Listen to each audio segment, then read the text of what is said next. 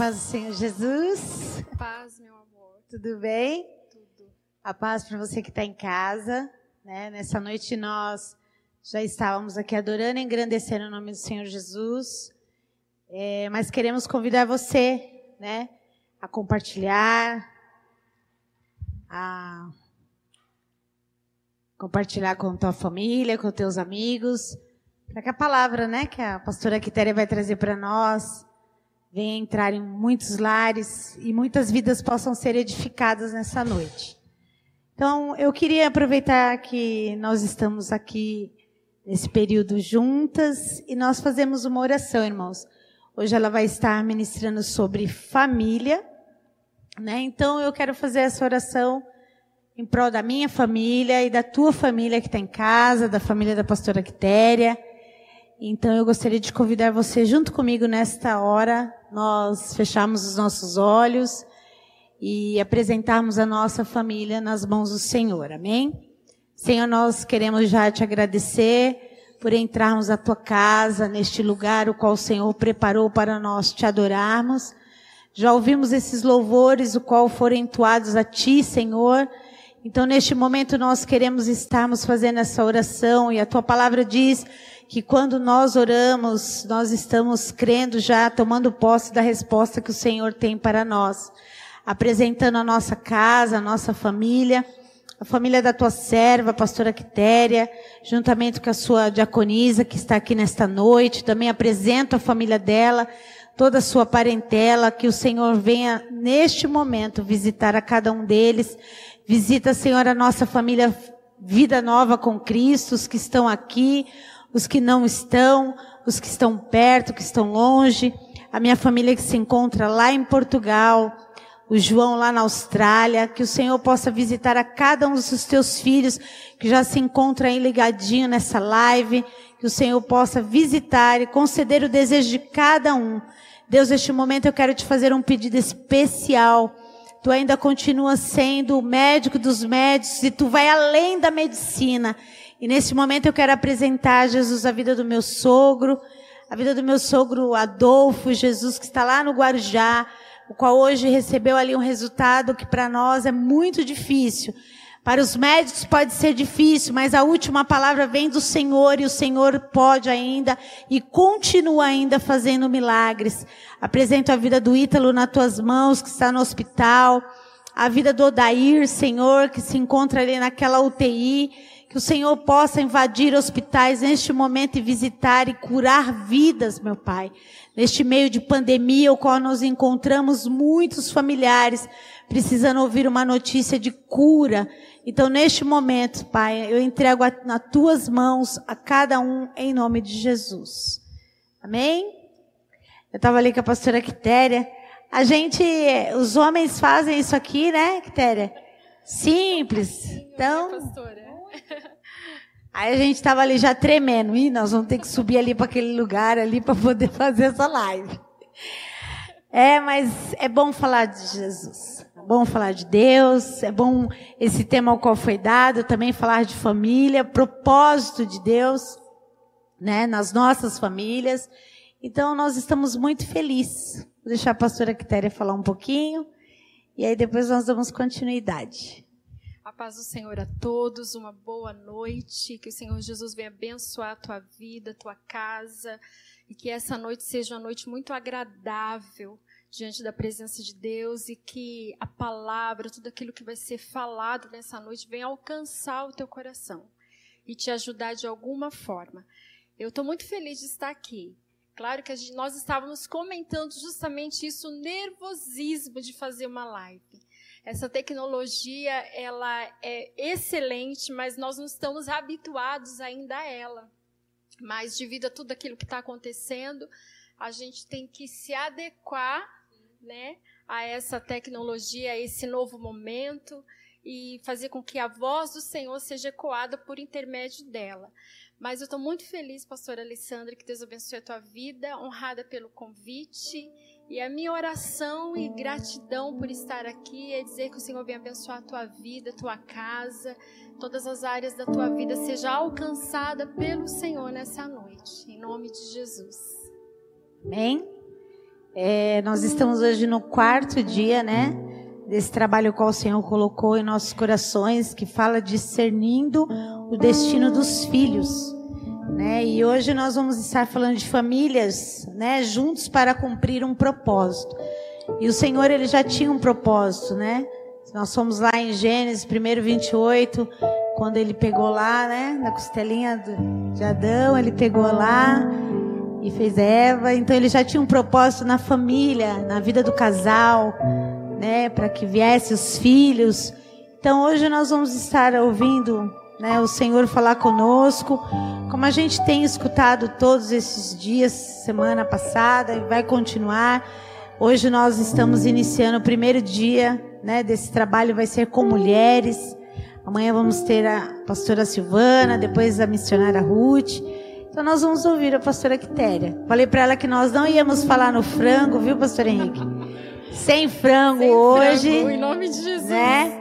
Mas nós estamos muito felizes, né, de ter você aqui, de estarmos reunidos aqui, de você que está em casa né? Porque eu creio que Deus tem uma palavra para você, né? A pastora Quitéria falou, nós temos que nos adequar sim, e muitas vidas têm sido alcançadas, né? E esse é o nosso intuito, irmãos. É, muitas pessoas às vezes acham que é porque quer aparecer, não. Nós queremos ser evangelistas, né?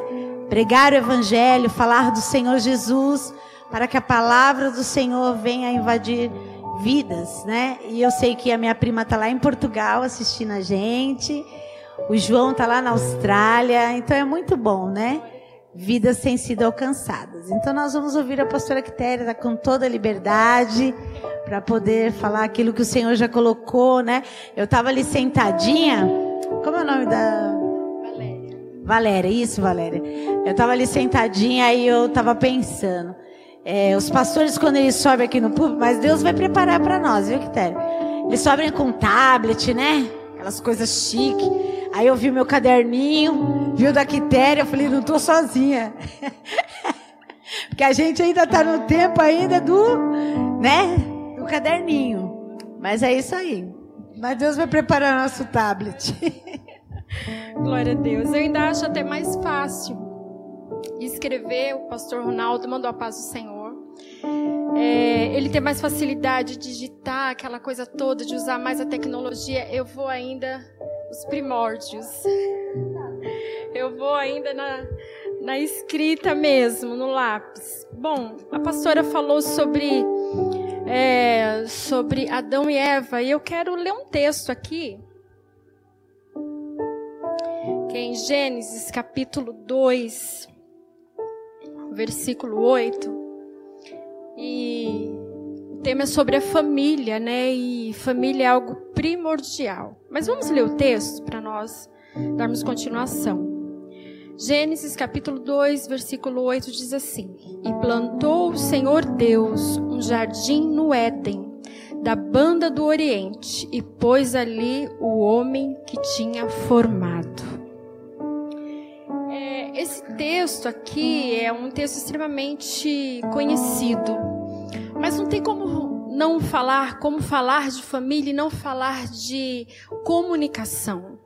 Porque a comunicação ela é primordial. A comunicação é a base da família. A comunicação ela é um pilar que não deve faltar e ela é o alicerce para que uma família esteja de pé.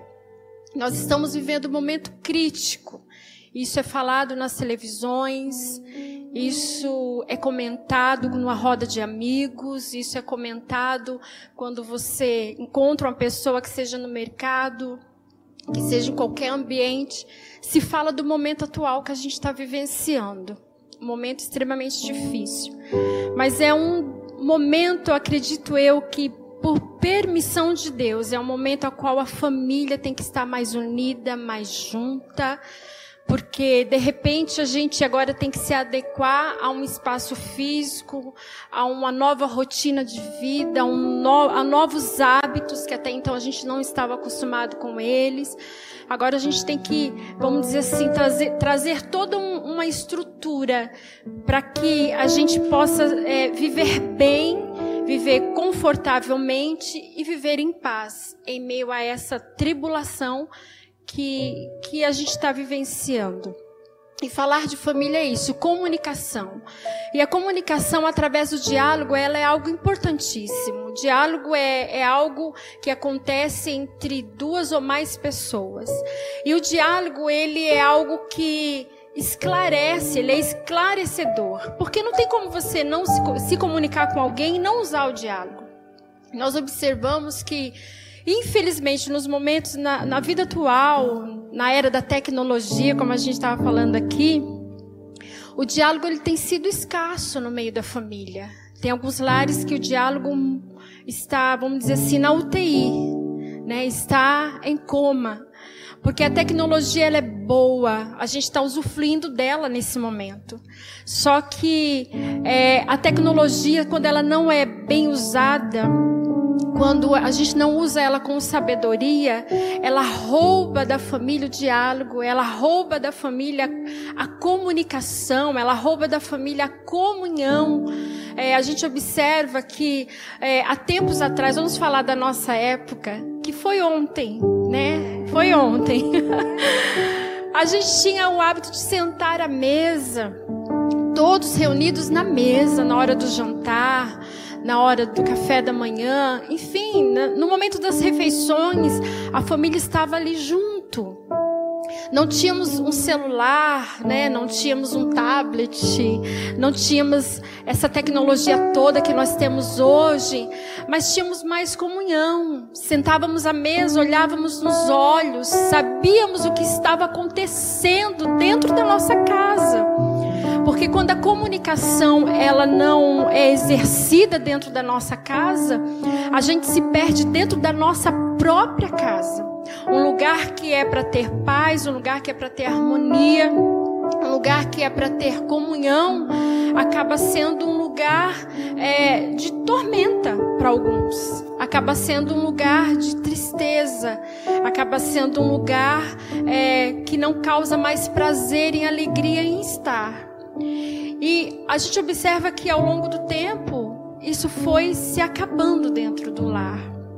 Justamente porque a tecnologia chegou, ela é maravilhosa, mas abrimos mão de alguns princípios, abrimos mão de alguns prazeres, abrimos mão de coisas primordiais, deixamos morrer lá atrás. E o que eu acho lindo é que a palavra de Deus ela não muda. O tempo muda, a tecnologia chega, as coisas mudam, as pessoas mudam, mas o nosso Deus ele não muda, ele continua sendo Deus da família. E se tem uma pessoa que gosta de conversar, que gosta de dialogar, é o nosso Deus. Isso ele é, ele provou isso desde a criação do homem. Né? Desde o início a gente observa o zelo, o cuidado, o prazer que Deus tem de se comunicar, já provando a nós que a comunicação, que o diálogo é uma coisa primordial. E se porventura isso morreu, se porventura isso acabou dentro da tua casa, que essa noite seja uma noite propícia que essa noite seja preparado por Deus para que o diálogo, a comunicação seja ressuscitada dentro do seu lar, dentro do seu lar. E a gente observa que devido a essa essa ausência de diálogo, quando não há um diálogo, quando não há uma comunicação, é, cria algumas ausências né, dentro de casa, no meio da família é, no, no meio dos filhos, porque quando algo é para existir e não tem, então outras coisas vai substituir. E nós estamos vivendo também numa, numa época, pastora Alessandra, que a depressão ela existe, ela é real, ela entra no lar sim do cristão. É, a Valéria está aqui comigo, a missionária Valéria. E nós fazemos alguns trabalhos missionários. A gente faz alguns trabalhos de evangelismo noturno. E quando você vai para a noite para você evangelizar, você vê muitos e muitos jovens, mulheres de várias idades, homens de várias idades, a gente vê idosos. E aí, quando você para para perguntar, eu me recordo de uma jovem por nome Camila. Nós entramos, na verdade, era numa bocada, eles estavam guardando armas. E aí eu cheguei brincando, falei, gente, boa noite, a gente está aqui para, primeiro, para dar um café com leite quentinho aí para vocês. E eu queria um momento da atenção de vocês. É coisa rápida, eu não vou atrapalhar vocês. Eles foram tremendamente educados. E aí tinha uma jovem muito bem vestida, se observava pela roupa dela, um moletom, um tênis de marca, aparelho nos dentes, toda bonita, o cabelo muito sedoso, uma pele bonita. E ela estava ali para usar droga. Ela estava ali para pegar droga, passar a noite ali, um lugar frio, sujo, aqui no centro aqui de Guarulhos, um monte de pessoas que ela não conhecia. Eu cheguei até ela, eu falei assim: "Moça, você é tão bonita. Você sabe que aqui não é o teu lugar". Ela olhou para mim e falou assim: "Eu sei". Eu falei para ela: "Por que que você está aqui?" Ela falou assim: "Porque hoje para mim aqui é o melhor lugar". Eu falei: "Mas você tem família?" "Tenho, eu tenho família. Eu tenho casa, eu moro do outro lado, eu moro na zona sul. Só que na minha casa não dá. Foi a palavra dela. E aí a gente cria um monte de perguntas na mente da gente, um monte de questionamento. O que que leva uma jovem a sair de um lar? Que com certeza uma cama quentinha, com certeza um lar aconchegante. O que que faz ela atravessar a cidade, se unir com um monte de gente que ela não conhece, com pessoas que que com certeza ela estava conhecendo a primeira vez, que não eram amigos dela, que não, não, não fazia parte do convívio dela. Ela colocando a vida dela em risco ali. Ela poderia não sair nem viva dali. Mas ela se colocou nessa condição. Por que, que ela se colocou nessa condição? Porque há uma ausência dentro de casa. Porque os maiores valores não se perdem na rua, se perde dentro da nossa casa. Porque os valores não estão na rua, o seu tesouro não está na rua, está dentro da tua casa, é a tua família. Então, quando há ausência de diálogo, a ausência do diálogo ela vem junto com a ausência do amor.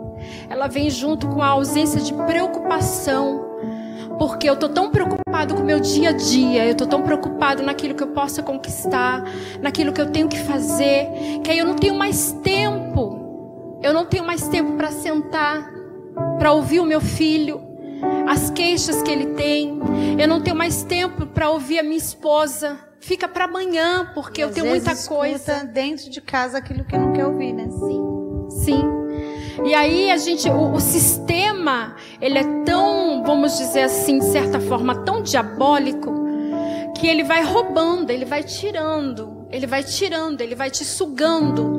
E aí você não tem tempo. Aí de repente você está dentro da sua casa, mas aí você está mandando a WhatsApp para a esposa, para o marido, para o filho, porque é mais prático, é mais fácil, é mais cômodo. E aí é nesses pequenos detalhes, é porque é mais fácil, mais cômodo, mais prático, que a gente vai perdendo, se perdendo. E os nossos valores, eu volto a dizer, está dentro da nossa casa. Então aquela menina estava perdida ali, porque havia uma ausência dentro de casa. E quando essa ausência chega, a pessoa quer substituir por alguma coisa que preencha o vazio que está dentro da alma dela. Porque há um vazio. Porque o diálogo, ele faz com que você se sinta importante. É tão bom você falar assim: olha, eu preciso de falar com você. E tem que ser hoje. E a pessoa fala: não, eu vou falar com você. olha, espera um pouquinho, vamos, vamos fazer o seguinte: daqui meia hora, daqui uma hora. Mas daqui meia hora, daqui uma hora, ela vai desligar o celular, ela vai olhar no teu olho. E aquilo que você vai falar para ela, embora possa parecer tão simples para você, embora possa parecer às vezes até banal, mas para ela é importante. E você vai dar maior atenção a ela. E quando você dá essa atenção a ela, ela se sente importante, ela se sente especial, ela se sente valorizada. E aí, quando isso não acontece, coisas vão substituindo. A gente observa aquela mulher que perdeu a dracma, ela tinha dez. se eu não me engano, 10. Mas ela perde uma. Ela poderia pensar assim: poxa, eu perdi uma, o que, que é uma? O noivo nem vai perceber que eu perdi uma. Os vizinhos não vão perceber. Aquela draca simbolizava honra, valores dados pelo noivo. Era de suma importância pela cultura. Mas o que, que ela faz? Ela observou que faltava uma. Ela não camuflou. Deixa passar. É uma só, não tem problema. Não. Ela deu importância pelo valor que ela tinha perdido dentro de casa. Alguém poderia até dizer para ela assim: Deixa para lá, menina, você vai perder tempo. Tem nove. Para que que você vai perder tempo com uma? Não vão perceber. Faz o seguinte, disfarça, porque essa é a primeira ideia de Satanás. Disfarça. Joga o cabelo na frente. Vai ter nove. A outra que se perdeu, joga o cabelo na frente que ninguém vai perceber. Só que o nosso Deus, ele não é um Deus que gosta com que a gente disfarça certas situações. Situações elas têm que ser enfrentadas. Elas têm que ser confrontadas. O que, que ela faz? Ela para tudo. Tudo. E ela começa a varrer a casa diligentemente. E o que eu acho lindo é que diligentemente é algo que não era uma limpeza normal. Nós, dona de casa, tá corrido hoje, vou dar uma varridinha na casa, vou dar um, um tapa, uma disfarçada. Amanhã eu faço a faxina.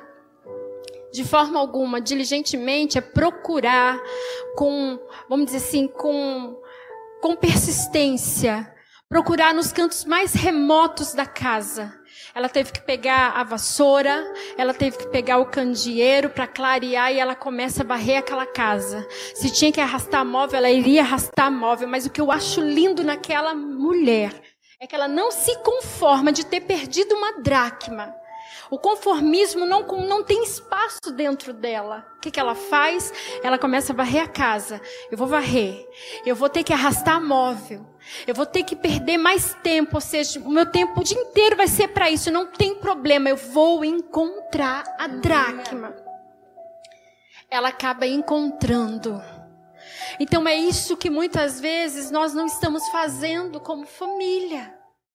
Porque alguns valores são perdidos e a gente, ah, deixa para lá, não tem problema, não tem importância. A gente vai deixando passar. A gente vai deixando a poeira tomar conta. Porque se ela deixa para outro dia, se ela deixa para aqui dois dias, bom, eu não vou sair de casa. Bom, eu vou estar tá dentro de casa, vou ficar dois dias aqui dentro de casa, então não tem para que fazer essa faxina. Não vou sair, ninguém vai perceber. Mas de repente, se ela deixa para amanhã, a poeira ia cobrir, porque o chão, naquela época, a cultura do israelita, ou, ou, na verdade, a cultura, não, mas as condições, vamos dizer assim, o chão era batido, era um barro batido. De repente, a poeira ia tomar conta e ela não teria mais como enxergar aquela dracma que estava perdida. Então, ela tinha que agir rapidamente. Eu quero, da parte de Deus, te dizer algo. Tem alguma coisa que se perdeu dentro da tua casa? Para tudo. Aleluia. Não há compromisso mais importante do que a tua família. Não há coisa mais importante do que resgatar aquilo que se perdeu dentro da tua casa. Para tudo. Não, não dá para deixar para amanhã. Não dá para deixar para depois de amanhã. Cancela compromisso. Cancela reunião. Cancela aquele passeio. Ah, eu tenho que sentar na mesa. Senta na mesa todo mundo, faz uma reunião, mas vamos resgatar aquilo que está perdido, a dracma que se perdeu dentro de casa. Ela faz isso com rapidez. Ela não deixa para amanhã. E infelizmente nós temos esse costume. Sempre deixar para amanhã. Amanhã vai ter tempo. Amanhã eu vou estar com tempo. Amanhã, amanhã, amanhã, e os dias vão se passando. E a poeira vai tomando conta. Daqui a pouco você não consegue mais resgatar aquilo que estava perdido. E aí olha um Deus, um Deus. No texto ao qual nós lemos aqui, olha um Deus que é, o coração dele no coração de Deus já estava o propósito, já estava o, o querer de, vamos dizer assim, de que a família fosse é, gerada, de que a família, a família era um propósito de Deus, então já havia no coração dele. E aí Deus faz um jardim no Éden. Deus prepara tudo do melhor. Porque o nosso Deus ele é detalhista. Ele prepara tudo. E aí ele conversa, há uma reunião entre a Trindade. Olha, vamos fazer um semelhante a nós.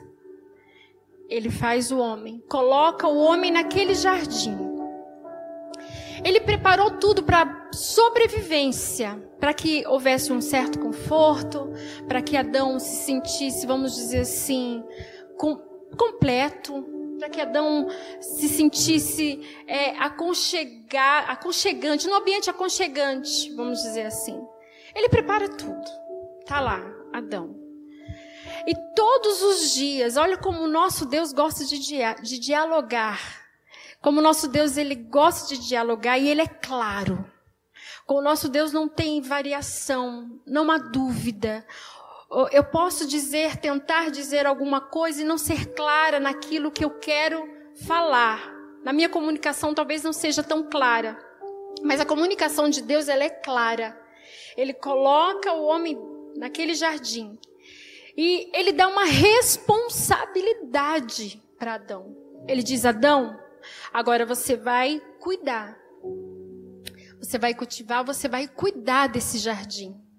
Tudo que tem aqui é responsabilidade tua. Cuida. Deus, ele foi categórico, ele foi claro. Adão, você está aí para cuidar. E olhando, observando hoje, meditando nessa palavra aqui, eu vejo a família, o que nós temos é, é um jardim. O Senhor nos deu um jardim para cuidar. E para cuidar de jardim, não é fácil porque tem que se gastar tempo, tem que ter um olho, vamos dizer assim, clínico, um olhar detalhista, tem que conversar. Você tem que estar tá observando o que está acontecendo dentro do seu jardim. Você tem que observar se as plantas que tem nesse jardim elas estão bem porque cada planta tem uma característica própria. Cada planta ela tem um, um, um jeito próprio de ser. E o que eu acho lindo em Deus é a diversidades. Ninguém é igual a ninguém. Nascemos já com a personalidade, mas cada um tem uma maneira de ser, cada um tem um gosto. Nós que somos mães, nós podemos falar muito bem disso. Se você tem dois filhos, cada um tem um jeito, cada um tem um gosto. Se você, você pode ter dez. Cada um tem um estilo diferente de ser, uma personalidade diferente. E foi isso que o Senhor nos deu, nos deu um jardim. E cada planta que está nesse jardim, ela exige de nós um cuidado, um zelo. Porque às vezes a planta está lá, mas ela está morrendo. A folha está seca, ela está sem vida e de repente, se eu não observar o que está acontecendo, aquela plantinha vai morrer. Falta dos meus cuidados. Porque Deus nos deu um jardim, o nosso lar, a nossa família é um jardim. E nos deu uma responsabilidade. Cuida. Eu estou te dando, mas eu estou te dando para você cuidar.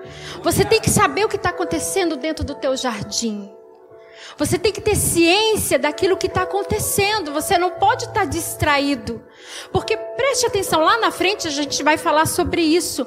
Mas mesmo tendo jardim no Éden, algo feito por Deus, perfeito para Adão viver ali, isso não livrou da serpente entrar lá dentro do jardim.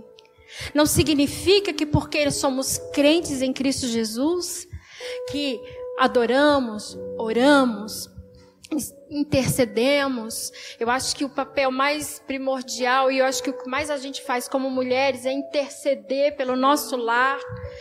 Isso não está isento da serpente entrar no nosso jardim e querer de alguma forma danificar aquilo que o Senhor nos deu. Então a gente tem que estar com os olhos bem atentos a gente tem que estar sempre em vigilância, em observação para saber o que está acontecendo. Deus disse para Adão: cuida. E aí Adão cuidou. Tá bom, Adão está lá no jardim. E aí Adão faz uma observação.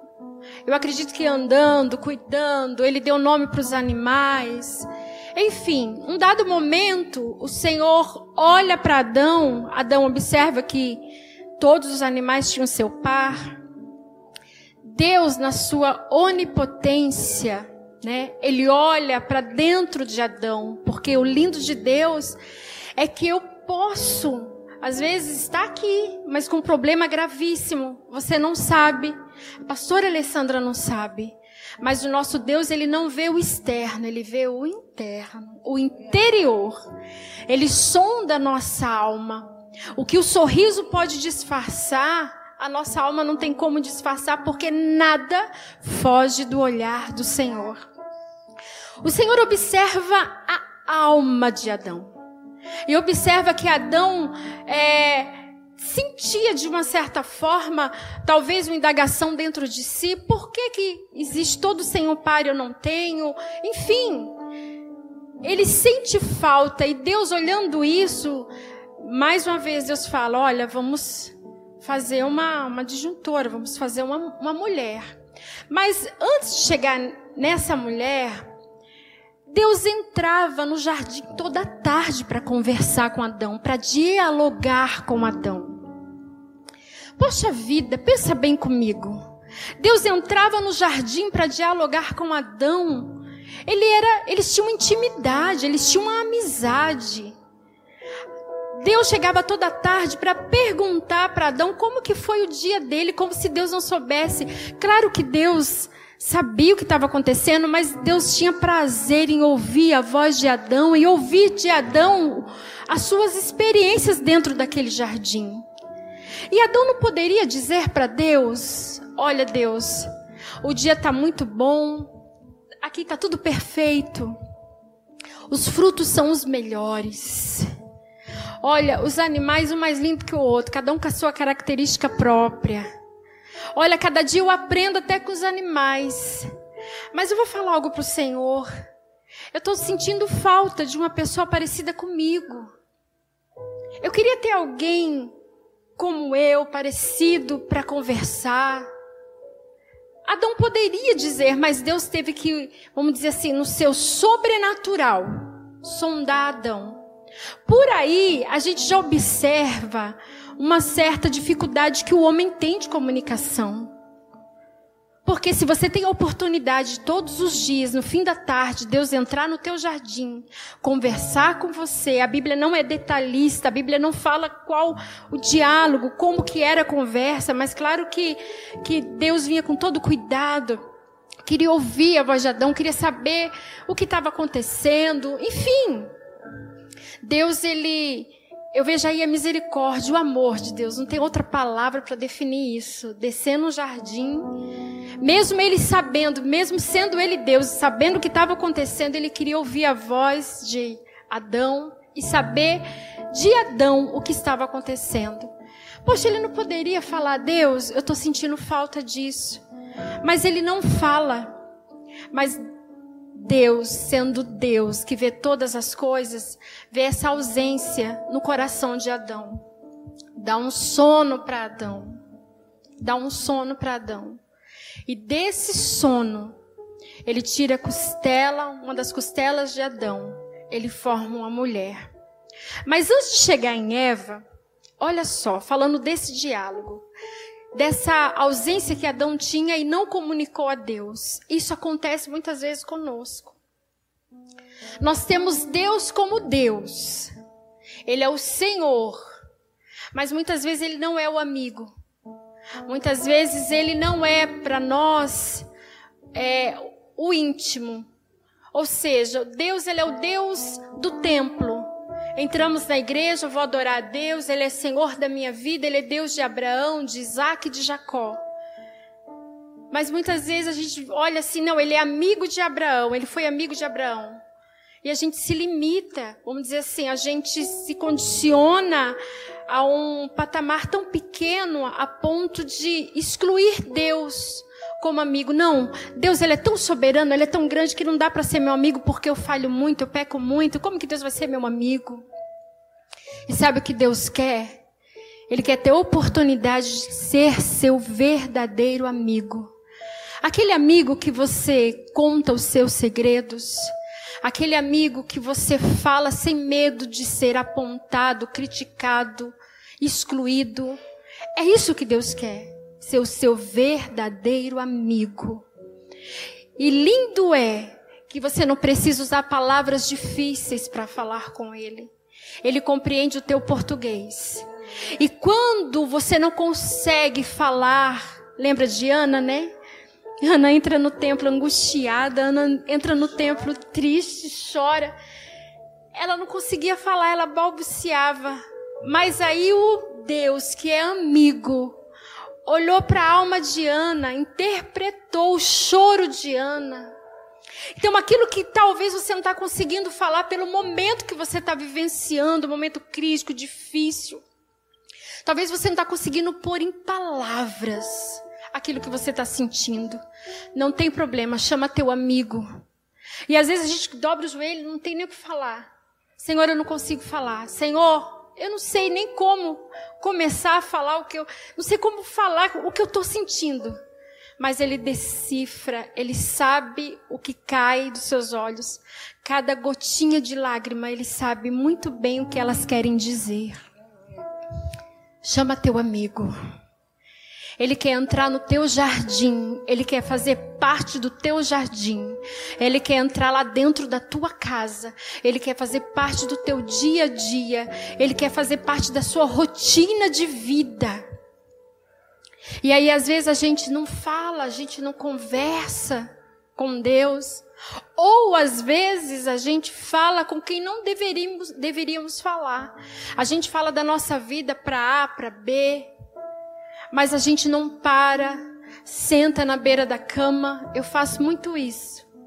Eu sento na beira da minha cama, eu fecho a porta do meu quarto e falo: Jesus, senta aqui, amigo, vamos conversar. Aquele louvor, né? É.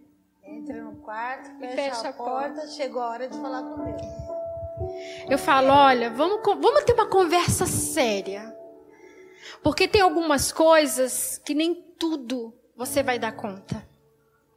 Nem tudo você vai conseguir organizar dentro do seu jardim. Porque a família é um projeto de Deus, é constituída por Deus. Só que, como eu disse, cada um tem uma personalidade, cada um tem um jeito e tem as suas escolhas. Porque nós temos um livre arbítrio que Deus nos deu. Deus ele não gosta que ninguém sirva a ele por imposição. Não por medo, uma falsa religiosidade. Você tem que servir a Deus, senão você vai morrer. Você tem que fazer porque. Não. Ele quer que nós servimos, que a gente venha servir a Ele por amor. E nem sempre dá para você, vamos dizer assim, fazer com que as pessoas façam essa escolha. Às vezes, dentro do nosso jardim, algumas coisas acontecem, fogem do nosso controle, fogem do poder da nossa mão. E às vezes também acontece que o diálogo, por mais que ele tenha, está sendo claro, ele não está sendo compreendido. Alguém está tendo resistência àquilo que você está falando. Aí é o momento de você falar: vem aqui, Jesus, vem. Entra aqui nesse jardim, porque esse jardim aqui está dando um pouco de trabalho. E o Senhor conhece cada planta que tem aqui dentro. Então, entra. Aí Jesus entra no teu jardim e ele começa a esclarecer o que você tem que fazer. Dentro do jardim tem várias plantas, cada um tem uma característica. E aí tem tem plantas que estão né, com a folhinha morrendo e você observa, porque o jardim foi dado para você cuidar. A responsabilidade é tua. A folhinha está seca, você observa que está meio que sem vida. Aí você tem que pegar o quê? Você tem que colocar no lugar mais, vamos dizer assim, arejado. Você tem que fazer com que a luz do sol venha sobre essa planta para dar mais vida, mais vigor a ela. E eu entendo que a luz do sol é a presença de Deus. Porque você pode dizer assim para mim, você está olhando essa live e está dizendo assim, olha, mas nesse jardim só eu que sirvo ao Senhor. Os meus filhos não servem, ou meu marido não serve, ou os meus pais ainda não servem. Mas eu não me recordo agora, mas há um versículo da palavra de Deus que diz: A tua oração santifica aquele que ainda não serve ao Senhor. Pelas tuas orações, através da tua oração, portas são abertas, sepulturas são fechadas. É através da tua oração que Deus realiza o sobrenatural.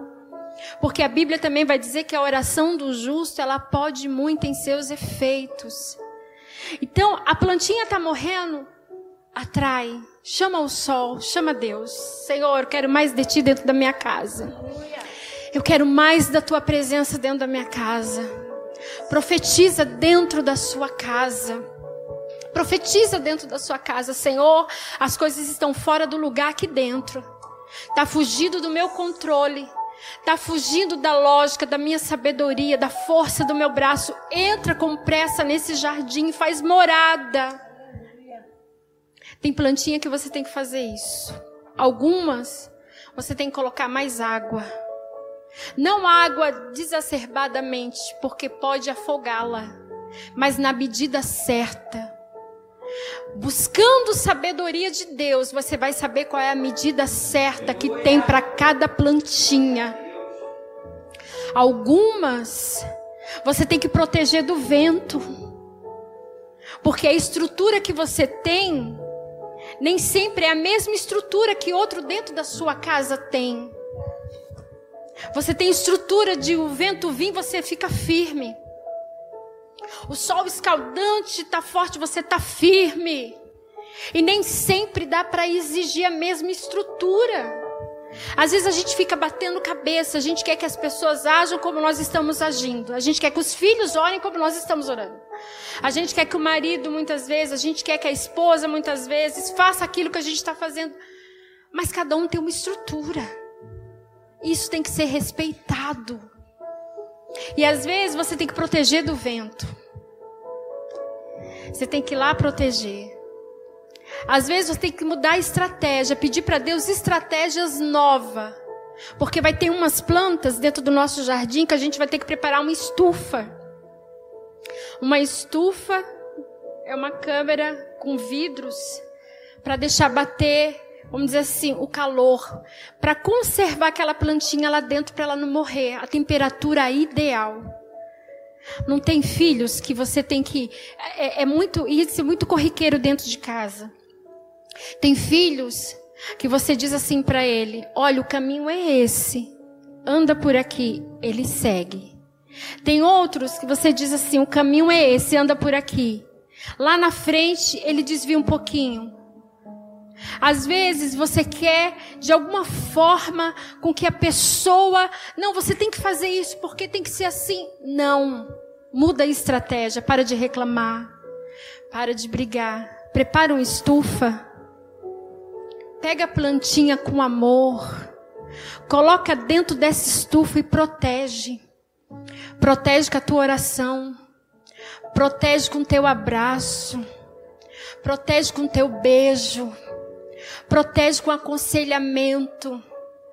Protege, coloca dentro de uma estufa. Porque tem umas plantas que vai sobreviver. Que vai conseguir estar muito bem dentro do jardim, mas tem outras que não.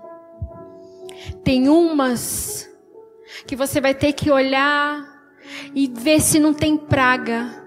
Se algum inseto entrou e está tentando de alguma forma matar aquela planta. Então significa que você tem que estar atento dentro do teu jardim. Significa que a família que o Senhor te deu é para você cuidar. É para você perder tempo. Se eu posso dizer que família a gente perde tempo. É para você gastar o teu tempo. É para você preparar o melhor para eles. O melhor tem que ser para tua família. Às vezes nós que dirigimos igreja, ou que exercemos a obra de Deus, que exercemos alguma liderança dentro da igreja, a gente falha muito às vezes com isso. Porque a gente se doa muito para outras famílias. A gente vai visitar. A gente vai cuidar. A gente vai aconselhar. E aí a gente olha para dentro do nosso jardim, a gente vê assim: ah, tá todo mundo bem? E aí a gente diz assim: eu estou cuidando da obra de Deus. Sim, nós estamos cuidando, nós estamos dando direção, nós estamos orando, nós estamos aconselhando, nós estamos visitando. Mas de repente, nesse inteirinho que eu estou fazendo isso, cuidando de, da, da própria obra de Deus, eu estou desapercebida com o que está acontecendo dentro do meu jardim. E aí a gente vem com a pergunta: mas espera aí, enquanto eu cuido das coisas de Deus, Deus não cuida da minha casa? Sim. Claro que Deus cuida. É óbvio que Deus cuida. Só que tem coisas que eu vou ter que fazer. Tem coisas que cabe a mim realizar. E quando eu deixo de fazer o que eu tenho que fazer, é aonde entra a praga, o inseto dentro do nosso jardim. E tem insetos que é tão pequenininho que você olha para a planta, a planta está morrendo e você diz: por que, que ela está morrendo? Eu já coloquei ela no sol, eu já coloquei água. Olha, eu, eu de todo jeito tentando cuidar dela, eu não sei o que está acontecendo. O inseto é pequeno. E aí você tem que ir lá na folhagem e vasculhar, mexer, saber o que está acontecendo. Muitas vezes a gente acaba falhando. Quantas falhas nós já cometemos? A gente cuida da alma das pessoas, mas tem alguém morrendo dentro da nossa casa. Tem alguém perecendo lá. E aí a gente diz assim: mas se eu não for visitar, mas se eu não for orar no momento que chama, mas se eu não fizer, o que, que vão dizer? Aí vem a gente fica preocupado com o que as pessoas vão dizer a respeito do, do, da obra ministerial que nós temos. Mas alguém está morrendo. Alguém está precisando que a alma dele seja vasculhada. Alguém está precisando de atenção lá dentro. Alguém está precisando que você pare tudo. Alguém está precisando que você diga para outros: olha, eu não vou poder ir agora, mas amanhã eu vou estar aí.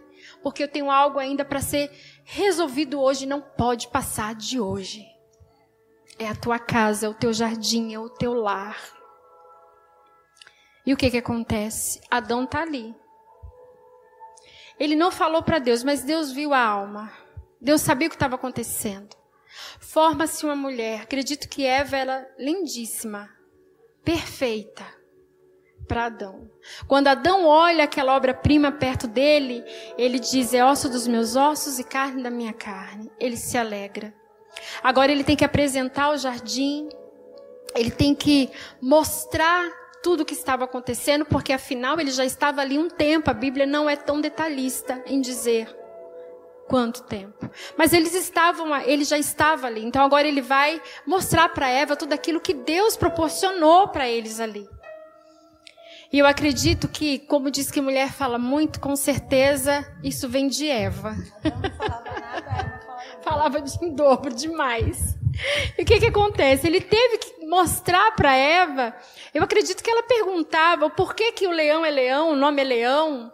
Por que, que o elefante é elefante? Eu acredito que ele teve que conversar com ela, explicar para ela o que, o que que, o porquê dos nomes, enfim, era muita coisa para ser vista ali. E Eva, ela foi formada de uma maneira totalmente diferente. Eva era emotiva, sensível. Não que Adão fosse um homem grosseiro, casca grossa, não, nada disso. Mas nas emoções, Eva era mais sensível. Né? Prova é que nós mulheres choramos. A gente chora por tudo.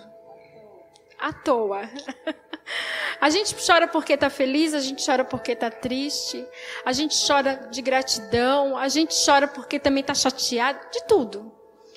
E Eva era emotiva na sua, vamos dizer assim, no seu jeito de ser, de agir.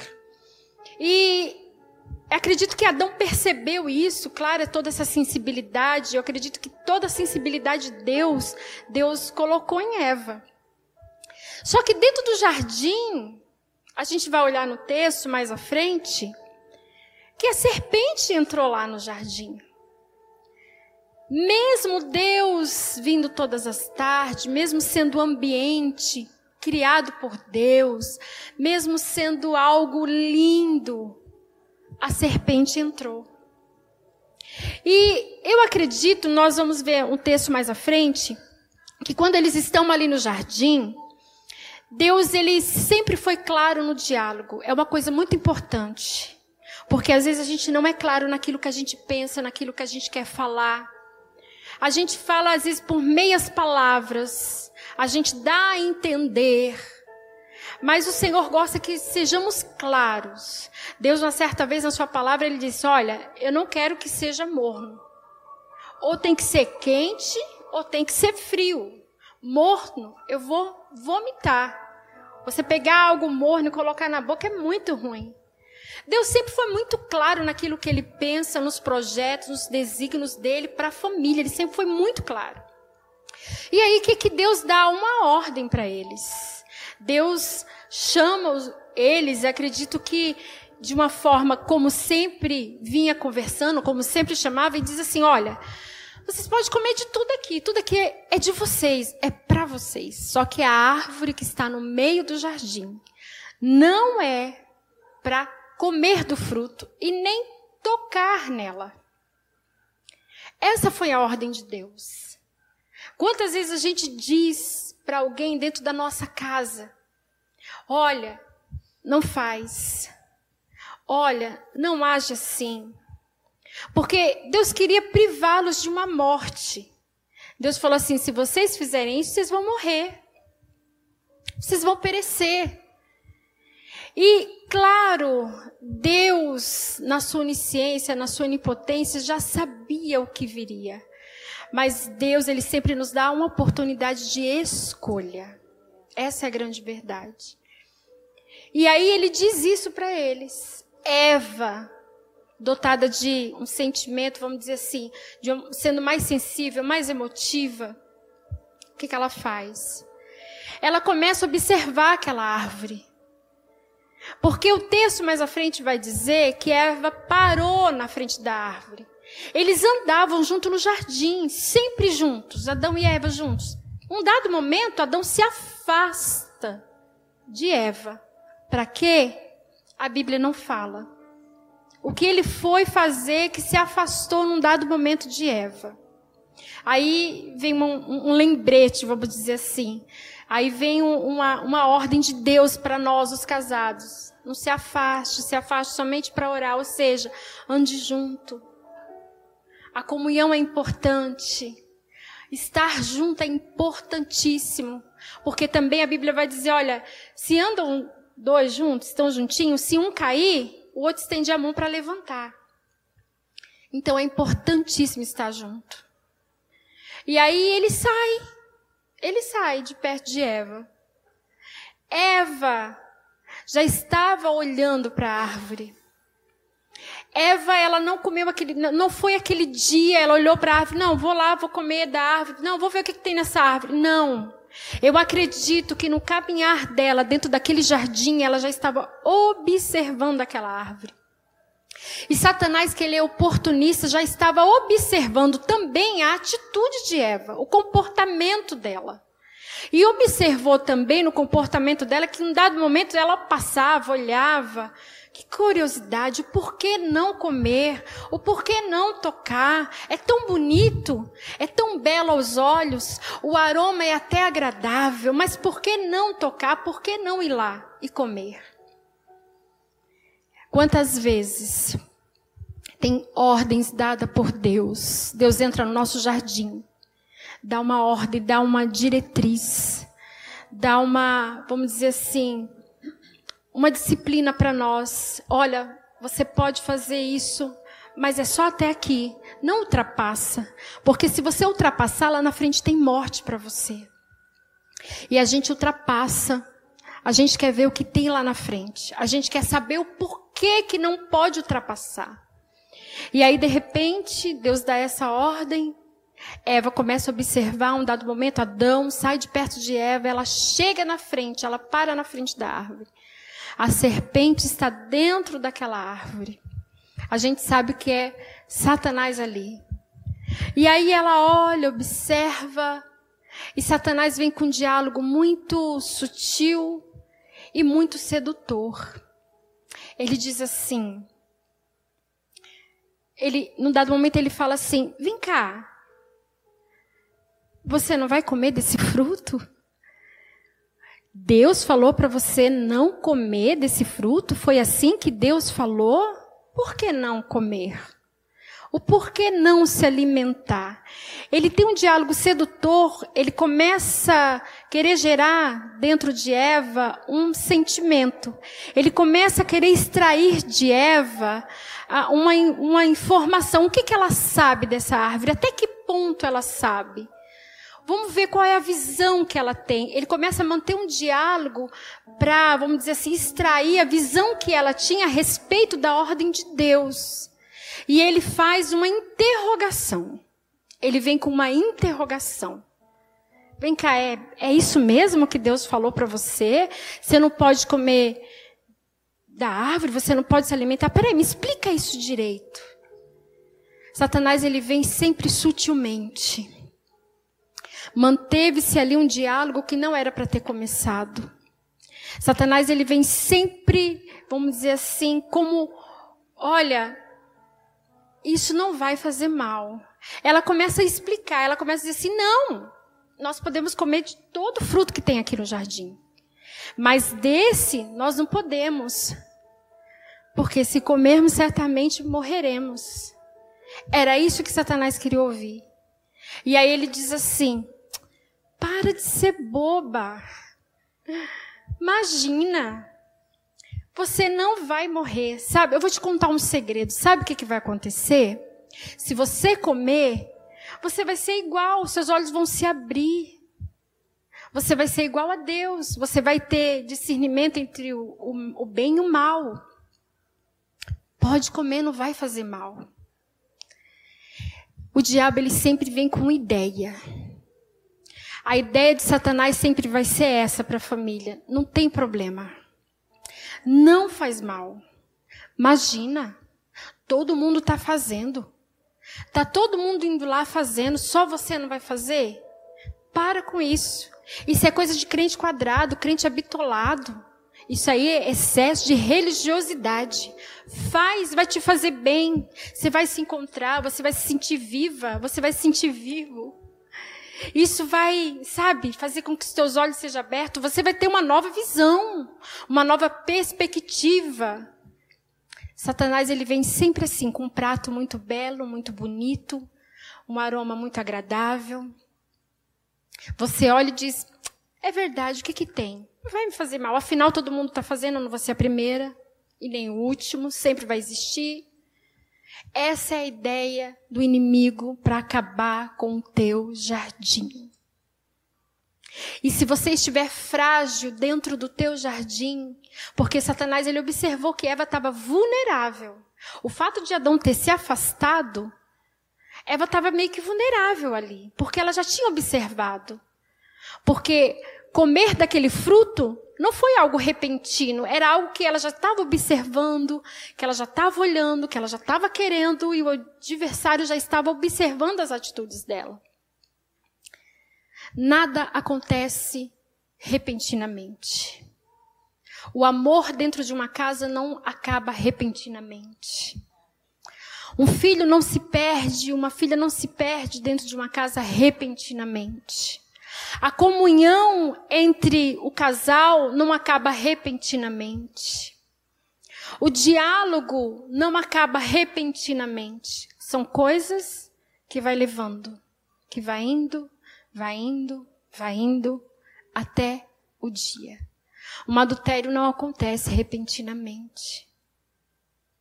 Um desligamento não acontece repentinamente. Uma morte espiritual não acontece repentinamente. É sequência. de coisas que nós vamos deixando, deixando, deixando. Um filho, ele não. É, se você for, como eu disse, nós fazemos alguns evangelismo e teve uma certa vez que uma moça, nós estávamos fazendo um culto, é, culto nos lares, a gente ia para um culto em tranquilidade, um culto que algumas irmãs estavam tendo em umas casas, né, ó, vai ter culto em tranquilidade, uma, um, um, um ponto de pregação que nós começamos. E uma das pessoas que estavam frequentando o ponto de pregação falou: Eu queria um culto na minha casa. E a minha cunhada, que estava responsável por este culto, falou assim: Olha, vamos, vamos lá na, na casa da, da irmã e você pode trazer uma palavra? Eu falei: Vou. Fui com a Valéria. Com a Valéria, todas, todas as, as coisas, vamos dizer, toda bocada eu coloco a Valéria. E aí a gente foi. Cheguei no culto lá, a gente estava ministrando. E tinha, a gente estava na varanda, mas tinha um outro portão. Parou uma moça, que até então eu olhei, achei que era um homem, cabelo muito raspado, bem magra, estava pegando alguns lixos. Ela parou no portão, grudou assim, pôs a mão na grade e começou a chorar, as lágrimas. E aquilo me chamou a atenção. Eu estava no fim da ministração. Eu falei para ela: espera um pouquinho, que eu quero falar com você. Não sai daí. E ela falou: tá bom. Eu não poderia mandar ela entrar. Era nítido que ela era uma moradora de rua, uma menina que, que morava na rua. Então não, não tinha como eu mandar entrar na casa da irmã. Se a irmã falasse, manda entrar, eu mandaria, mas eu mandei ela esperar. Fomos até o portão, eu e a Valéria, falar com ela. E aí eu falei assim para ela, qual é o seu nome? Ela disse o nome. Perguntei para ela assim, por que, que você está na rua? O que, que aconteceu? para você estar tá assim. Você sabe que isso não é plano de Deus para a tua vida. Você sabe que a escolha de Deus não é essa vida que você está vivendo. Ela começou a chorar e ela começou a contar a vida dela, como que ela entrou nas drogas, como que ela virou usuária de crack, como que ela estava perdida ali. Ela começou a falar.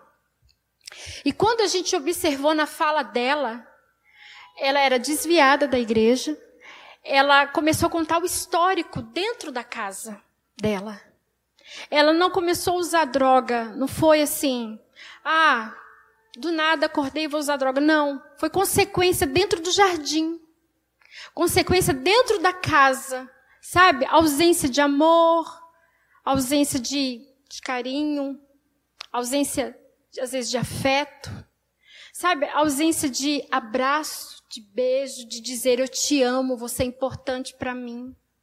Essas ausências, coisas que às vezes a gente põe tanta barreira para falar, a gente põe tantos dogmas, a gente diz: como que eu vou dizer eu te amo se eu nunca ouvi eu te amo? Como que eu vou dizer que você é importante se eu nunca ouvi isso? Meus pais nunca falaram isso?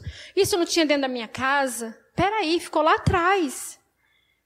Nada impede que o seu diálogo, o seu afeto seja exposto, seja claro para quem está dentro da sua casa. Ela começou a dizer. E aí teve toda uma trajetória, porque ela voltou para Jesus naquele dia. Aí eu falei, Valéria, vamos levar ela para casa. Porque ela morava na rua, vamos lá para casa. Ficou dentro da minha casa alguns dias. E o que eu quero dizer com isso é que, volto a dizer, na verdade, é que os maiores valores a gente perde dentro de casa. Então as coisas são perdidas e elas não são perdidas repentinamente.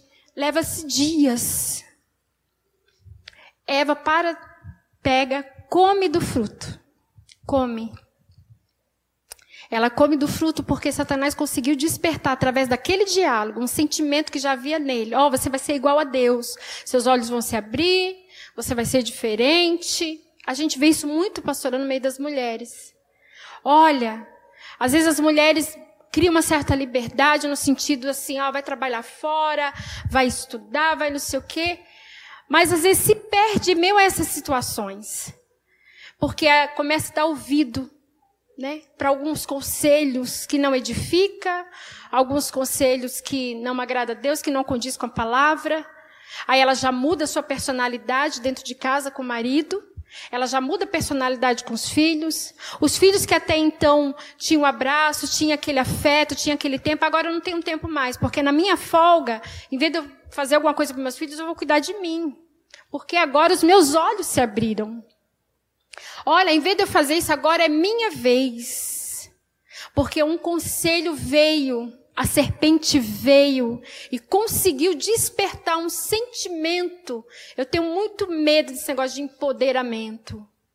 Sabe? Conseguiu despertar um sentimento de eu sou, eu posso, agora eu vou fazer, agora é a minha vez.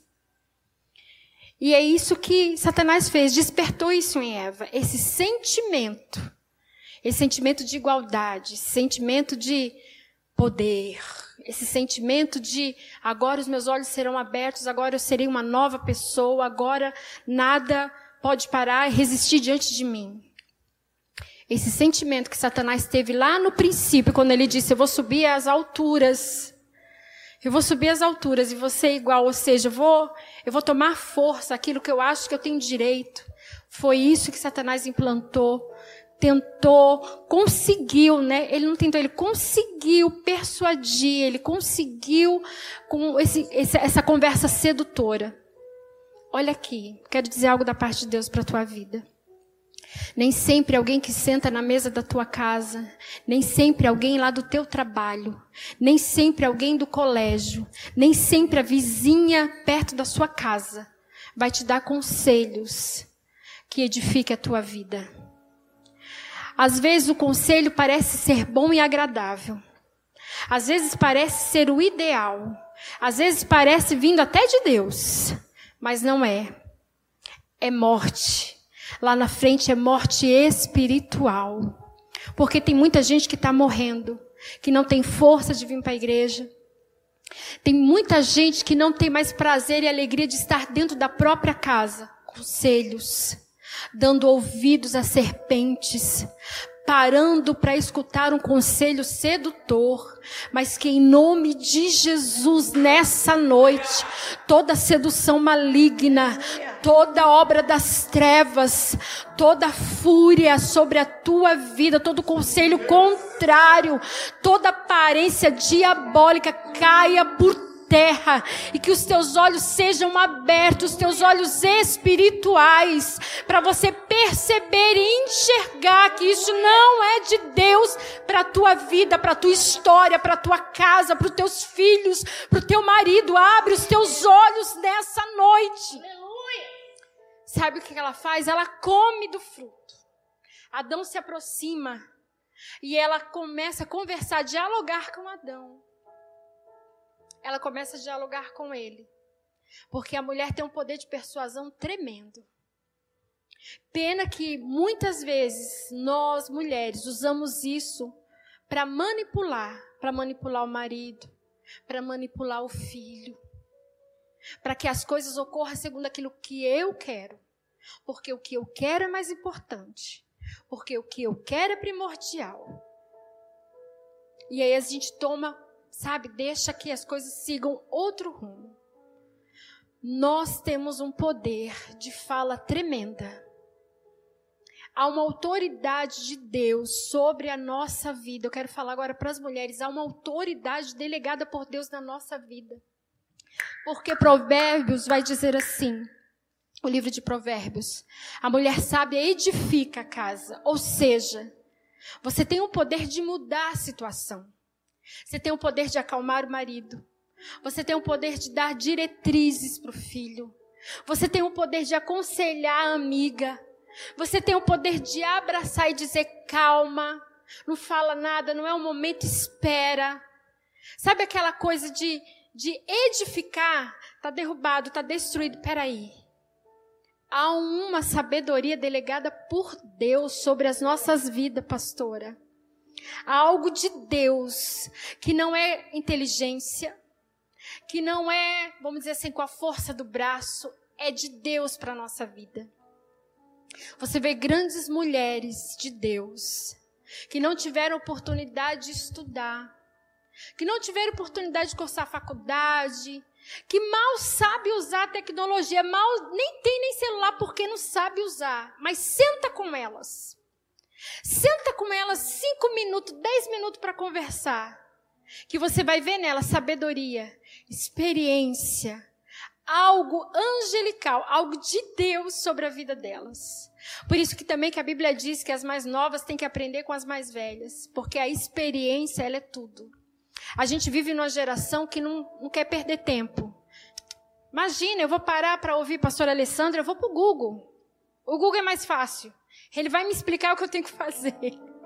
Ele vai me dar uma direção. A gente vive hoje num mundo imediatista, orgulhosos. Imagina eu olhar para você, minha pastora, e dizer que eu não sei, me ensina. Eu não vou fazer isso. Imagina. Eu não vou me rebaixar. A gente já pensa assim, né? Eu não vou me rebaixar. Dizer que eu preciso de um conselho porque eu tropecei naquilo, porque eu não sei fazer isso, ou porque a gente prefere se calar, mas não mostrar a ninguém os nossos medos, as nossas dúvidas, as nossas fraquezas, porque o que vão pensar, o que vão dizer. Tem mulheres de Deus perto de você. Tem mulher de Deus dentro da tua casa. Tem mulher de Deus no meio da tua família. Tem mulheres de Deus dentro da igreja. Alguém está pronto para te abraçar, estender a mão e te aconselhar. Eva dá o fruto para Adão, Adão come do fruto. Ela persuadiz, ela consegue fazer com que Adão coma do fruto. O que, que acontece? Eles observaram que estavam nus. Satanás, naquele momento, ele, vamos dizer assim, conseguiu deturbar, ele conseguiu estragar aquilo que foi feito por Deus. Ele conseguiu, de certa forma, tentar, de uma, de uma certa forma, frustrar o plano, o projeto chamado família. Mas a palavra também vai dizer que os planos do Senhor não podem ser frustrados. Porque lá na frente, lá, lá na frente tem uma, uma, uma, um, uma profecia dizendo que da semente da mulher vai nascer um que vai esmagar a cabeça da serpente. Era Deus dizendo assim, ó, Satanás, aparentemente, parece que os planos não vão ser concretizados, aparentemente, mas eu tenho um controle, eu sou Deus, eu posso todas as coisas. Deus chega naquele jardim, como ele sempre chegava todas as tardes olhou para o jardim e começou: Adão, onde tu estás? Porque havia um ponto de encontro.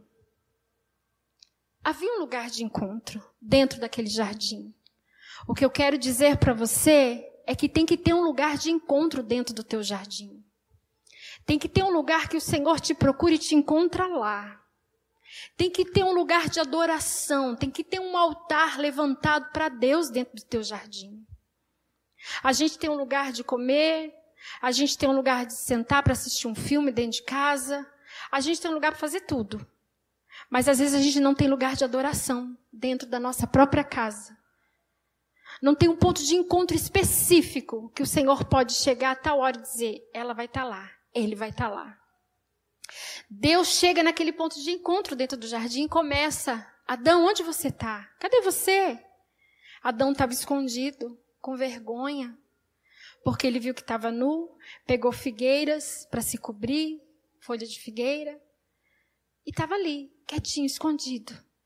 Ah, o Senhor vai perceber que ele vai se cansar de chamar, vai embora. Deus faz uma pergunta, Deus já sabia o que está acontecendo. Deus já sabe o que está acontecendo.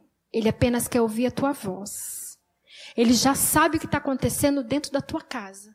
Ele sabe a dificuldade que você está encontrando lá dentro. Em que área precisa de restauração? Em que área precisa de mudança? Ele está vendo que você está encontrando dificuldade para que os propósitos de Deus sejam concretizados lá dentro. Ele está vendo que você está perdendo as forças. Ele está vendo que você está se sentindo só. Ele sabe de tudo isso, porque ele é onisciente, onipresente, onipotente. Mas ele pergunta para Adão: Adão, vem cá, o que, que aconteceu? Ah, Senhor, olha, nós comemos do fruto e, e percebemos a nossa condição. Deus diz assim para Adão, antes de Adão falar na verdade: vem cá, por acaso, por acaso, Você comeu?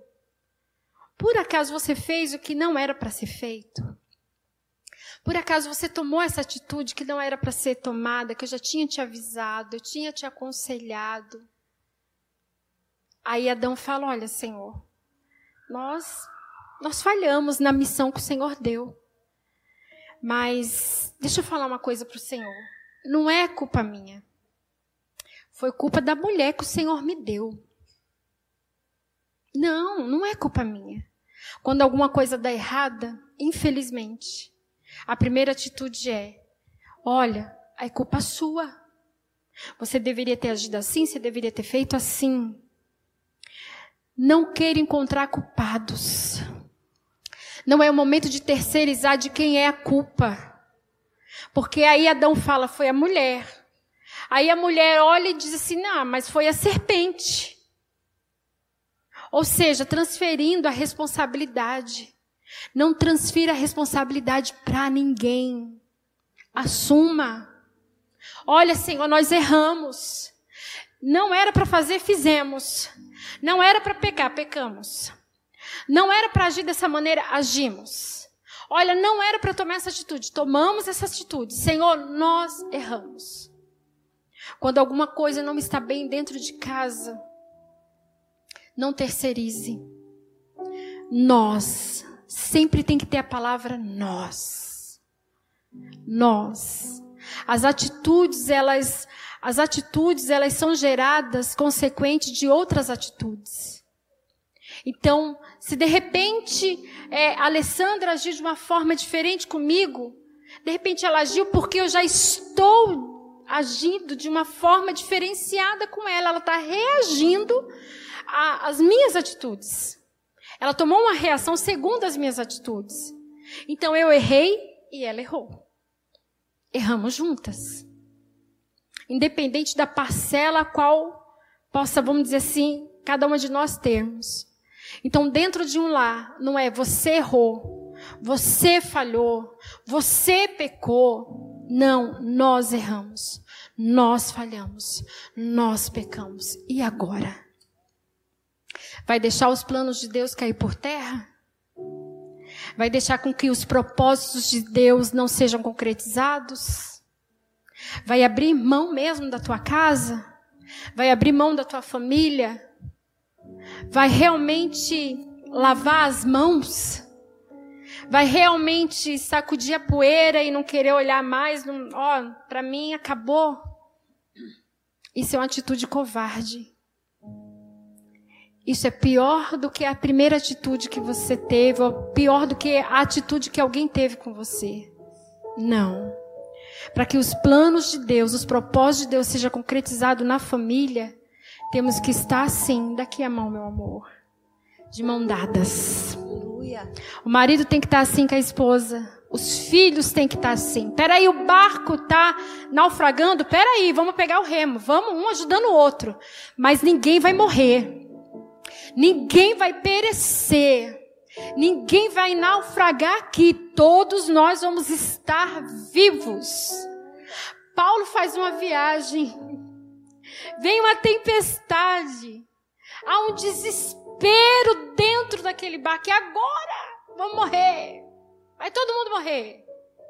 Paulo diz assim: olha, a embarcação a gente pode até perder, mas todo mundo vai chegar vivo. Todo mundo vai chegar vivo. Eu quero profetizar nessa noite vida. Vida para dentro do teu jardim. Vida para as plantinhas que você tem lá dentro. Vida não importa se as coisas fugiram do seu controle, Deus tem restauração. Deus tem restauração para tua casa, diz o Senhor dos Exércitos nessa noite. Não culpe ninguém. Não aponte. Quando alguém erra, a última coisa que alguém quer é o apontamento. A última coisa que alguém quer é um olhar acusador. Quando alguém erra, a única coisa que alguém quer é um abraço. Não precisa de falar nada, só abraçar. Só abraçar. Então, o que está precisando? Está precisando de todo mundo sentar à mesa, conversar? Faça isso. Está precisando de pedir perdão? peça, porque amor cura feridas, amor liberta, amor restaura, amor quebra grilhões, amor fecha a porta para Satanás não entrar, amor dissipa as trevas. Faça isso. É preciso olhar no olho e dizer: olha, eu te amo. Falhamos juntos, erramos juntos. Às vezes nós temos, cuidamos às vezes de casais que isso acontece, nós sabemos disso. É uma grande verdade que às vezes falha no casamento. Às vezes por alguma atitude erra. Às vezes por alguma atitude tropeça. E às vezes o cônjuge não entende. Você é o culpado. Você. Mas espera aí. A maior pergunta não é dizer agora quem é o. A gente já sabe quem é o culpado, quem errou, quem pecou, quem falhou. A maior pergunta deveria ser: por que você chegou a isso? Por que você fez isso? Quais atitudes foram geradas da minha parte para que isso acontecesse? Às vezes, ausências. Ausências dentro de casa. O filho, a filha, os filhos às vezes tomam outro rumo, mas porque você é o culpado. Você não ensinou, você não falou, você não brigou, você não colocou de castigo, você. Nós erramos. Nós falhamos. E agora? E agora é chamar. Sabe aquele amigo? Chama ele para dentro do teu jardim. Chama ele para dentro do teu jardim. Ele conhece cada plantinha. Ele sabe o que está acontecendo e certamente, se houver disposição no teu coração de mudança, de restauração, de que o teu lar seja novamente edificado, ele vai abrir os teus olhos espirituais e vai mostrar para você: olha, tá aqui, foi aqui, você caiu aqui, o erro está aqui, a praga entrou aqui, a serpente entrou por essa brecha, ele vai mostrar para você. Lembra do profeta? A gente já está encerrando. Meu Deus, o lugar está pequeno, vamos fazer um lugar maior, vamos, vamos trabalhar, vamos mudar a escola dos profetas e vamos fazer e acontecer. Pegou um instrumento emprestado, pegou uma ferramenta emprestada, a ferramenta cai. Ele fala: Meu Deus, era emprestado, e agora? O que, que eu vou fazer? Ele chama o homem de Deus e diz: Olha, perdi a ferramenta, a ferramenta caiu. O homem de Deus olha para ele e diz assim: tá bom, caiu, mas caiu aonde? Ele fala: vem cá, caiu aqui. Tem momento que a gente tem que retroceder. Tem momento que a gente tem que, vamos dizer assim, puxar o freio. Tem momento que a gente tem que é, reconhecer que precisa de ajuda e reconhecer que sozinho nós não vamos conseguir. Eles agora têm uma sentença. Deus olha e diz assim para eles: Olha, Eva, com dores de parto, as dores serão multiplicadas. Adão, porque você amou mais a tua mulher do que a mim, ouviu a voz da tua mulher e não a minha. A voz da tua mulher foi mais importante do que a minha. Agora vocês vão ser expulsos do jardim. Adão, você vai ter que trabalhar, meu filho pegar na enxada, agora o negócio vai ser diferente. Você vai querer comer, você vai ter que plantar, você vai ter que arar a terra, você vai ter que cuidar. Havia uma vida desconhecida para eles lá fora. Só que o mais lindo é que Deus, ele é misericordioso. Ele, vamos dizer assim, ele deixa nós passarmos, ele permite com que a gente passe por algumas situações, mas ele não nos abandona. Ele permite nós passarmos para a gente amadurecer, adquirir maturidade, edificar outras pessoas com as experiências. Mas ele não nos abandona. Sabe o que ele faz? Ele faz. O texto vai dizer que o nosso Deus faz pele de animal para eles, para cobrir eles, faz vestimentas para eles. Olha como Deus é misericordioso. Deus poderia dizer: se virem, Deus tem misericórdia para você, para tua casa. Há uma misericórdia de Deus pairando nesse momento sobre a tua família. Há uma misericórdia de Deus. Deus não te deixa só. Deus não te deixa perecer, ainda que foram expulsos do jardim. Peraí, a minha, a minha misericórdia vai com eles. Eu vou fazer pele de animais para cobrir eles, para eles se vestirem. Deus ainda tem zelo por você e pela tua casa, Ele não te abandonou. Eu não sei o que você precisa fazer. Eu não sei se você tem que pedir perdão, olhar no olho, pedir perdão. Eu não sei se você precisa sentar com alguém e falar: hoje nós precisamos de ter uma conversa séria.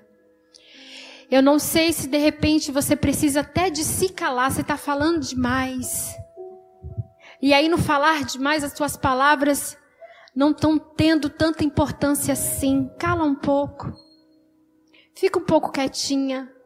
Mantenha um diálogo com Deus.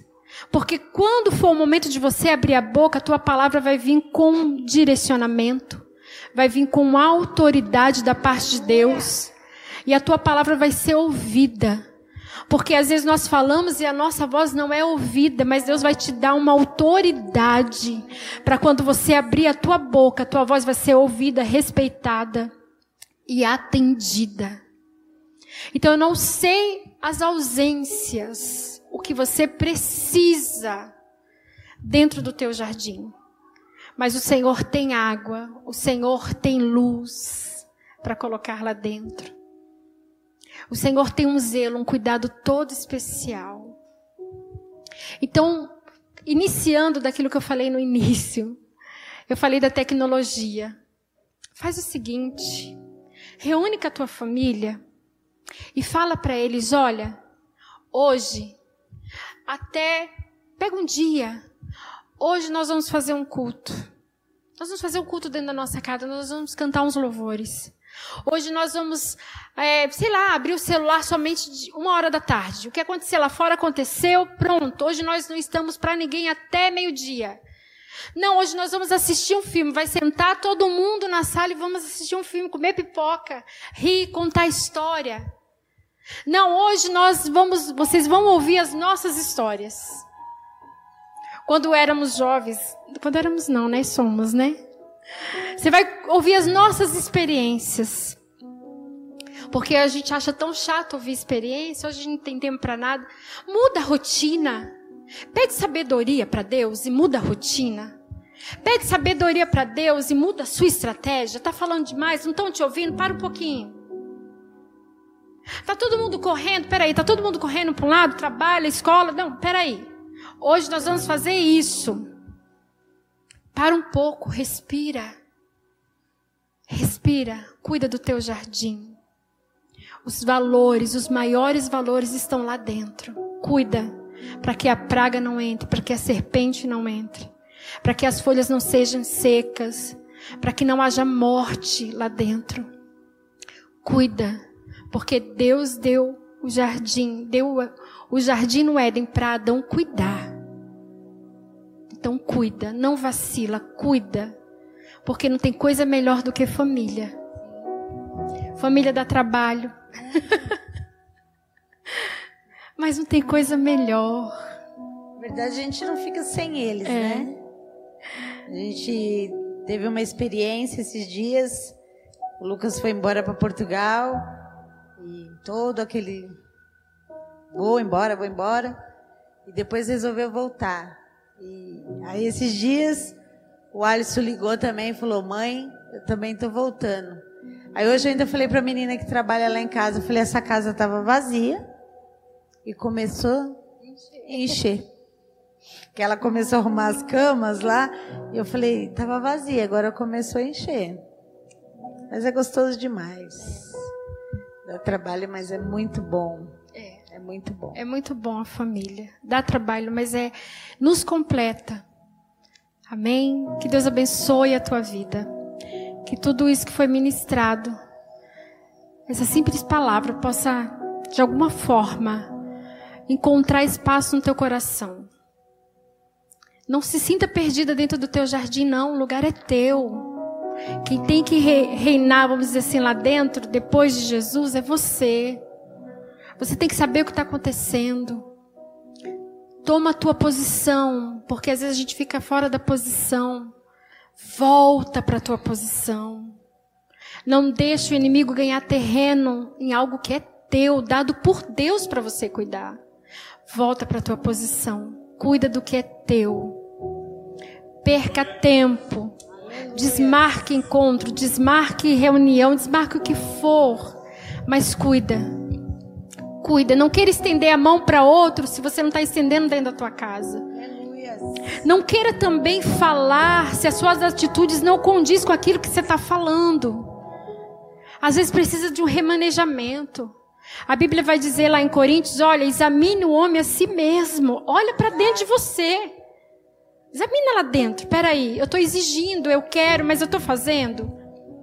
Eu estou sendo uma boa mãe, eu estou sendo um bom pai, eu estou sendo um bom marido, uma boa esposa, eu estou sendo bons filhos, eu estou sendo um bom irmão ou irmã, uma boa amiga. Peraí. Examine você, a si mesmo. Se a aliança foi quebrada, hoje é noite de, Aleluia. sabe, fazer uma aliança com Deus, renovar a tua aliança. Volta para o lugar que é teu. Deixa Jesus também tomar o lugar de honra dentro da tua casa. Começa colocando as coisas no lugar, colocando Jesus no lugar que lhe é devido. E voltando você para a posição que lhe é de direito. E aí as coisas vão começar a acontecer. Seja claro no diálogo, não fale com meias palavras, não queira dar a entender. Seja claro, Deus te deu um poder de comunicação tremendo que é o diálogo. Usufrua, use, converse mais. Fale, fale de amor, fale o quanto essa pessoa que mora dentro da tua casa é importante para você. Ah, mas eu não escuto isso, não tem problema. Começa a falar que vai ter um dado momento que lá na frente ele ou ela vai começar a dizer: "Eu te amo, você é importante, você é especial, eu não vivo sem você". Abrace mais, é. É verdade. O pastor Henrique que fala isso. Um dia eu falei para ele: "Meu amor, hoje você não me beijou". Ele falou: "Mas por que você não me beijou?" Né? Então a gente espera a verdade é essa. A gente sempre espera que as pessoas tomem primeiras atitudes. Mas nós podemos mudar isso, né? É verdade. Tome essa atitude. Sabe, a Bíblia ela é rica. E ela diz agora, a pastora Alessandra falando, eu lembrei. É, a Bíblia vai dizer assim: olha, se você quer fazer o bem, você quer receber o bem, então faz você primeiro. Faz. Sabe, quebra cultura, costumes, sei lá, rotina. Muda um pouco a rotina. Isso vai fazer tão bem. Isso vai trazer vida para o teu jardim. Que Deus abençoe a tua vida, a tua casa, a tua história, a tua família. Que esse jardim que o Senhor te deu, ele possa cada dia mais te capacitar. Ele possa cada dia mais dar visão, uma estratégia para que esse jardim permaneça vivo permaneça florido para a glória de Deus. Eu quero agradecer ao Senhor pela oportunidade maravilhosa de estar aqui. um pouco nervosa no início, mas muito bom estar aqui. Que o nome do Senhor seja glorificado. Deus abençoe.